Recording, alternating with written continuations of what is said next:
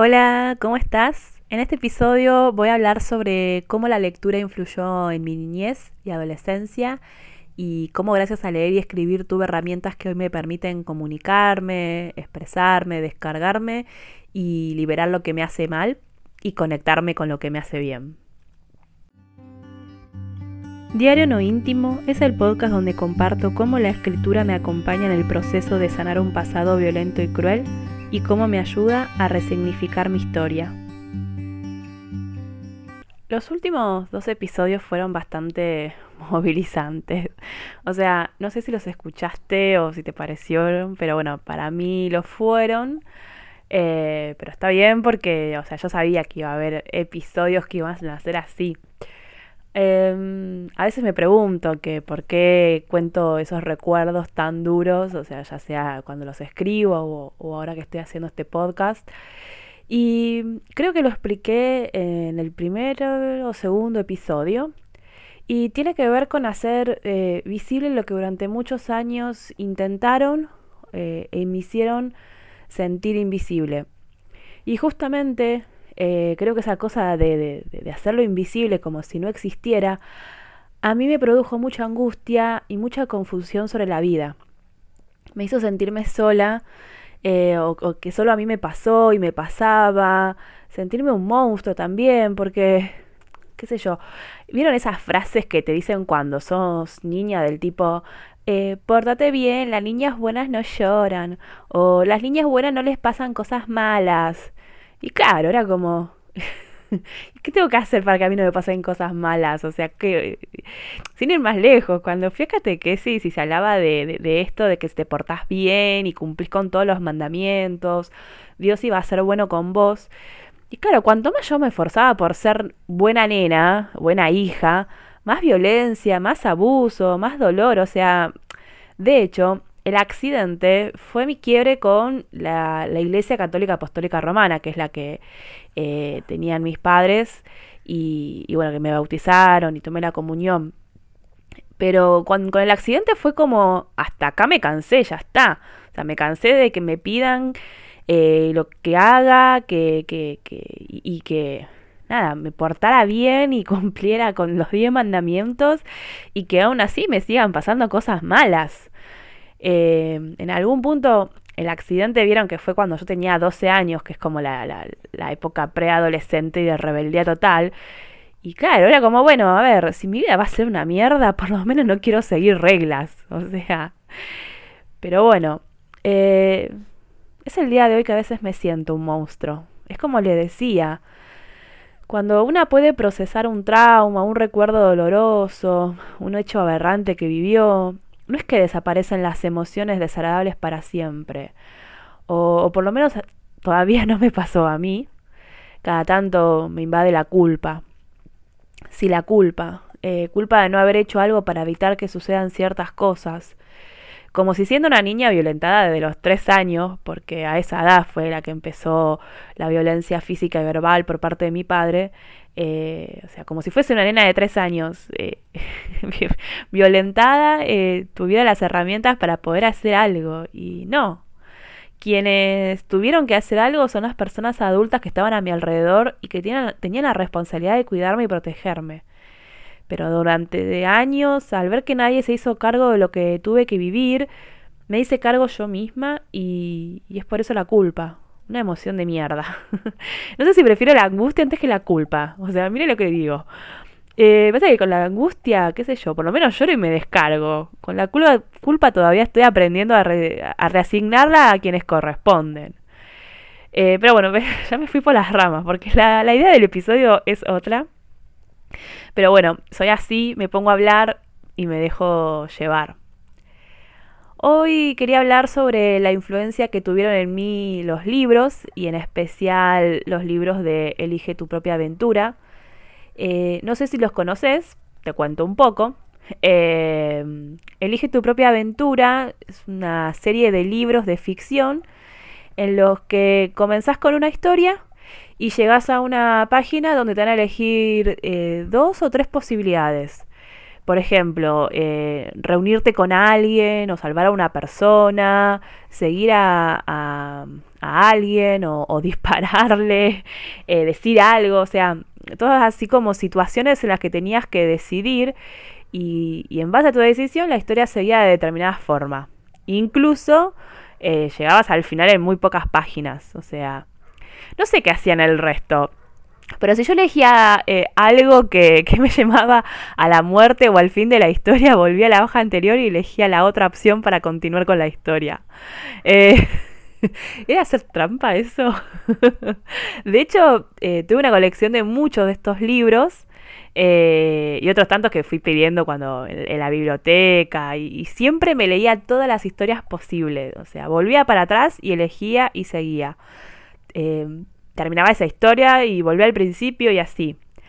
Eh, amaba, o sea, amo esos libros, o sea, no los tengo físicos porque los doné eh, la vez que me deshice de casi todas mis pertenencias, que bueno, esa es otra historia, pero sí tengo algunos en formato digital, pero no es lo mismo, porque, o sea, en formato digital ahí en, ¿cómo se llama? En la tablet, o sea, no, no es lo mismo tener que volver hacia atrás, en fin. Yo leo desde muy pequeña, o sea, ¿se acuerdan que mencioné mi maestra de primer grado a, Sandra? Eh, bueno, ella una genia, o sea, en el aula me acuerdo que éramos como 36 y salvo por dos o tres personas, la mayoría pasó a segundo grado sabiendo leer y escribir. Eh, yo me acuerdo del libro que, que, nos acompañó en primer grado y en segundo grado, porque Sandra fue nuestra maestra también en segundo grado. Y en primer grado eh, se llamaba Las bicis del sol y el segundo grado fue La una en peligro. Eh, era, era, un libro de, o sea, de lectura y otro de actividades. Em, es una colección que para mí es preciosa, por aparte de los dibujos, ¿no? Re lindos, que de, de María Rosa Rey, que se llaman Cuentos del Miristemo y nada, a ver, si conviven con niños y niñas así tipo en, etapa preescolar, los súper, súper recomiendo porque son libros, ya les digo, hermosos con una historia re linda y tanto para leer como para hacer ejercicios, actividades. Em, de hecho, el de Laguna en Peligro es sobre la laguna del pueblo, que bueno, estaba en peligro porque tiraban basura en ella. Y los chicos y chicas como que lo descubrían y buscaban cómo ayudar a la laguna. ahora que lo pienso, eh, era como, ¿cómo no iba a ser ambientalista de grande con ese mensaje de niña? Pero bueno. Em, si bien, sí, a ver, me imagino que debes estar pensando, tipo, eh, Vir, terminaste primer grado y segundo grado hace muchos años, sí, ya sé, año 90, eh, pero todavía los libros existen y se pueden comprar porque, o sea, cuando me puse a, pensar este podcast y me acordé de estos, de estos libros, dije, a ver si, si existen todavía. Y sí, sí, los encontré para que se pueden comprar, eh, porque de hecho la, edición de esos libros es de la editorial Coligüe, que es una editorial de Argentina, eh, así que se pueden comprar. Yo en el link de, este podcast les dejo, eh, perdón, en la descripción de este, de este episodio les dejo el link para que los vean porque bueno, son amo esos libros, o sea, me encantaría volver a tenerlos porque personalmente así para tenerlos, pero bueno, no lo voy a hacer porque no cosas por tener, prefiero más los, los recuerdos que bueno, que, estén juntando polvo en alguna caja. Eh, pero ven, ya me voy por las ramas. bueno, retomo. Eh, la idea de este episodio tiene que ver entonces con mi sueño, que es que eh, todos los chicos y chicas puedan conectarse con la lectura. O sea, yo desde hace muchos años que, invento y, pienso en diferentes dinámicas para acercar tanto la escritura como la lectura a los niños y niñas. Em, hablando de esto que, vieron que les dije en un momento que una vez me deshice de la mayoría de mis pertenencias, ya sé, ya se vas a decir, ay, otra vez se va por las ramas, no, pero esto tiene sentido, en serio.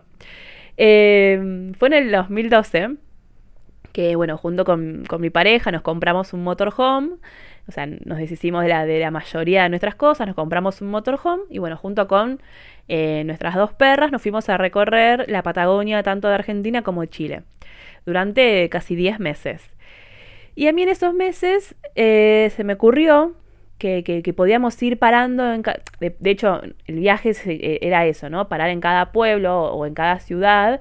Eh, no solamente para conocer, sino porque, bueno, teníamos que como ir eh, trabajando para juntar dinero y, seguir avanzando.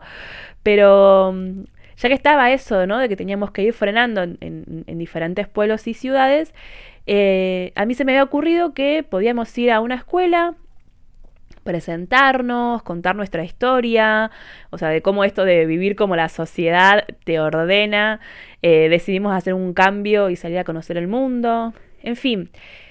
A mí se me ocurría como, bueno, trabajar quizás en la hora de lengua y literatura y, por ejemplo, no sé, a ver, en la primera escuela eh, escriban el principio de un cuento, no sé, cinco páginas. Poneré que esta escuela está en Tandil, provincia de Buenos Aires y que después la segunda escuela fuera en Viedma, Río Negro. Eh, y ahí los chicos tengan que seguir con el cuento que hicieron los chicos de Tandil, otras cinco páginas más, ponele, ¿no? Y que la tercera escuela fuera, no sé, en Puerto Deseado en Santa Cruz. Y, en esa escuela tenían que hacer otras cinco páginas más del cuento que ya habían hecho la, la escuela de Tandil y la de Viedma. Y bueno, yo al mismo tiempo me imaginaba que iba como subiendo a, una página web el cuento y las actualizaciones, eh, con la idea para que los chicos y, las chicas como que fueran viendo cómo avanzaba la historia, o sea, las chicas de, los chicos y chicas de Tandil y de, y de Viedma. Em, y así ir por todo el país, o, incluso por Sudamérica, conectando a niños y niñas a través de un cuento, o bueno, o varios cuentos, ¿no? Y bueno, subirlo a ya les digo, a una web y me imaginaba a las maestras como descargándolo y contándoles a, los chicos y chicas cómo avanzaba. Y, bueno, no sé, al mismo tiempo también como que me imaginaba como decía, uh, también esto le va a servir a la maestra de ciencias sociales para agarrar un mapa y como ir mostrando de, qué parte del país es cada, cada escuela que, que, chicos y chicas escribieron el cuento. Em, en fin, porque me re emociono cada vez que recuerdo esta, idea. O sea, eh, me encanta. Eh, quise ponerla en práctica en el 2013 y 2014, pero bueno, por diferentes motivos, no me voy por las ramas, eh, los planes de, viajar cambiaron y cuando volvimos a viajar no lo hice porque, bueno, no sé, no se dieron las cosas, no me sentía con confianza, tenía miedo que sea un fracaso y bueno, ahí lo dejé esperando a que un día pueda hacerlo realidad. Pero bueno, si no hago nada para activar, en fin, voy a dejar acá porque estoy a dos minutos de que la voz criticona de mi mente aparezca y me empieza a juzgar y no, ya sé lo que me va a decir y no quiero. Pero bueno, vuelvo, pero vieron que tenía algo que ver, o sea, contar esto del viaje. Pero, pero incluso hoy siento ganas de escribir cuentos o actividades para chicos y chicas. O sea, son todas ideas y proyectos que tienen como objetivo em, acercar la escritura y la, lectura a niños y niñas. Porque hoy, de grande, o sea, yo me doy cuenta de lo importante que fueron para mí y para mi desarrollo e incluso supervivencia eh, de todo lo que me pasó. O sea, que la, escritura y la lectura me no sé, me ayudaron a sobrevivir. Eh, por eso digo que, eh, no sé, a mí la escritura me salvó, y, pero no, no es algo poético, no, no, me salvó. Em, la lectura, porque, a ver, leer libros te abre a nuevos mundos. Em, yo siendo chica, poder entender que había otros mundos, aunque, aunque fueran imaginarios, y así fue como yo amaba, ah, o sea, yo amaba leer porque me imaginaba protagonista de todas esas historias que eran mucho mejor que mi vida real. O sea, sí, incluso las historias que te mataban o, que desaparecías, así en los libros de Elige tu propia aventura, eh, eran mejor que la vida que yo tenía, entonces me encantaban. Después hubo otro libro también que me marcó muchísimo, y ese sí es el día de hoy que lo conservo y lo tengo en mi biblioteca, cada tanto lo agarro y, leo así como alguna hoja. Es el libro de El niño envuelto de Elsa Bornemann, que fue el libro de lectura en quinto grado. Eh, es un hermoso libro. Elsa, donde quieras que estés, muchas gracias. Eh, porque, a ver, es un, es un cuento de, de, como que Elsa conoce a Andrés, ¿sí? que es el hijo de, de unos vecinos, Y eh, Andrés es un niño aventurero y, le cuenta como todas esas historias de aventura que vive en su triciclo, porque empieza cuando es muy chiquitito. Y se las cuenta a Elsa y Elsa ella como que va escribiendo, ¿no? Eh, en una parte del libro, Andrés le, pasa algo muy, muy triste, muy malo, que es que le fallece su abuelo. Eh, y el capítulo se llama Los niños también podemos estar tristes, muy tristes. Eh, ese capítulo me hace un nudo en la garganta en el día de hoy. Em, cada vez que si lo leo o lo recuerdo, porque creo que me lo sé de memoria, tantas veces que lo leí. Pero si bien me produce estas ganas de, de, o sea, esta emoción, a mí me hizo muy bien cuando lo leí, porque era como que aprobaba lo que yo necesitaba hacer, estar triste y llorar por la vida de violencia y abusos que vivía. Eh, porque vuelvo a esto, ¿no? O sea, por un lado, cuando mi padre me pegaba, si, si yo lloraba, me pegaba más o me amenazaba con pegarme más si no paraba de llorar. O sea, ¿cómo hacía? Era imposible. O sea, yo crecí con esa frase del horror que, que si te daban ganas de llorar me decían, ¿querés que te dé una excusa para llorar? Y yo, y yo tenía y sigo teniendo 20 millones de motivos para llorar. Eh, y voy a llorar siempre que lo necesite y, todo lo que necesite, porque eh, ahora de grande aprendí que llorar es necesario y, como digo, hasta incluso aprendí a llorar hace poco. Porque sí, no sabía o no me, no me animaba a llorar hasta, hasta hace unos años. Em, pero en fin, el libro de Elsa también me ayudó a que me animara a contar eh, como mi historia en esto de los diarios íntimos, cuando estaba triste y quería llorar, ¿no? O sea, porque, como les contaba, yo al principio los diarios íntimos los usaba como, no sé, los usaban la mayoría de mis amigas y compañeritas del colegio para contar eh, cosas, no sé, lindas, tipo, me gusta tal, compartir alfajor con tal. Eh, pero a mí, esto de que los niños también podemos estar muy tristes, nada, me ayudó a eso, ¿no? A que yo también pudiera contarle a mi diario íntimo cuando estaba triste y quería llorar. Em, lo contaba, o sea, al principio con miedo, obviamente, porque estaba esa cosa que podían leerlo. Y, y después me fui soltando cada vez más, ¿no? O sea, eh, por eso digo, para mí Leer desde niña fue súper importante porque me dio herramientas para contar lo que me pasaba, lo que sentía, lo que necesitaba, eh, lo que quería.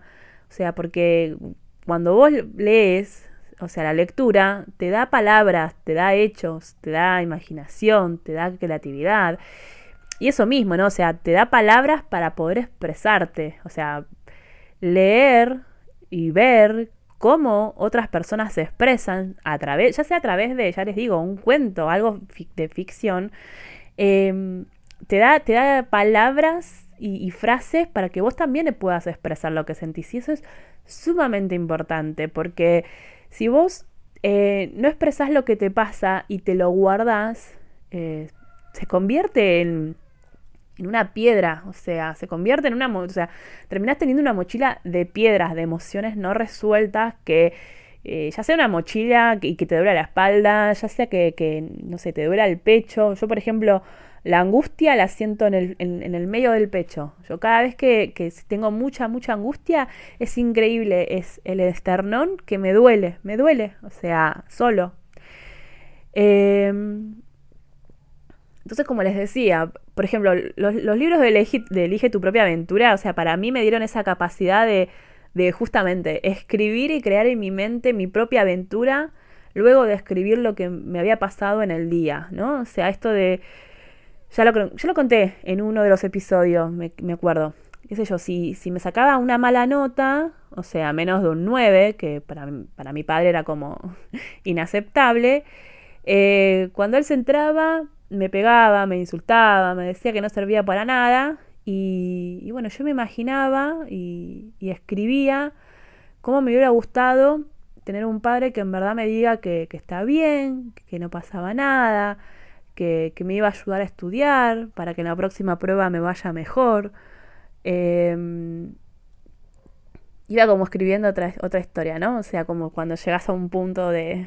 Está, esa imagen, ¿no? De que en un camino llegas y hay un camino a la derecha y uno a la izquierda. Eh, y yo me, me, creaba otra historia, ¿no? O sea, es más, hablando del episodio anterior, que fue sobre el accidente automovilístico que tuve, o sea, no se dan una idea la cantidad de historias diferentes que creé con diferentes finales para que no ocurra el accidente. O, incluso que, sí, que ocurra el accidente, pero que yo no sea la, la, peor lastimada, ¿no? No sé si es así, pero la peor lastimada. O sea, obviamente, nunca en las historias que mis hermanos eh, salgan lastimados, eh, pero que por lo menos no fuese yo la que recibiera la, peor parte, ¿no? Pero, pero bueno, en fin. Como dije, em, mi sueño es que, todos los, chicos y las chicas puedan conectarse con la lectura y, con la escritura, ¿no? Ya sé que no todas las personas nos gustan lo mismo, o sea, y habrá quienes no les interese la lectura y la escritura, porque aparte yo sé que hay otras formas de expresarse. Eh, no sé, con, la pintura, cantando, bailando, em, pero por lo menos conocer esas dos herramientas por si las necesitan. O sea, ahí están. Y, que aprendan a comunicarse, a expresar sus emociones, expresar lo que les pasa, lo que sienten, lo que quieren. O sea, no saben lo importante que es poder hacer eso. Es sumamente importante. O sea, yo no descarto volver a retomar el proyecto del cuento hecho por diferentes niños y niñas de diversos pueblos y ciudades. O sea, eh, por ejemplo, otra idea que tuve esta es más tecnológica, pero bueno, eh, viendo que ahora todo se vuelve más a lo digital, era como, bueno, ver cómo implementar una web interactiva donde los chicos vayan así como creando un cuento, ¿no? O mismo en una aplicación para el celular. No sé, ya les digo, o sea, son todas ideas que tengo que amaría poder implementarlas todas. Eh, incluso ahora ya de más grande, eh, ni siquiera me, me interesa si fracasa o no, si se usa o no, quiero hacerlas. Eh, pues ya les dije, o sea, a ver, uff, eh, se me cerró la garganta, perdón. Eh, yo no puedo volver el tiempo atrás y cambiar mi pasado para no vivir tantas experiencias crueles y violentas. Eh, pero si hoy por hoy, con mi historia y con mi experiencia y con lo que estoy aprendiendo a hacer con todo lo que me pasó, puedo ayudar a, otras personas que pasaron también por momentos dolorosos y que necesitan poder expresar y descargar y procesar lo que les pasó, para mí es como que le da un sentido a mi vida.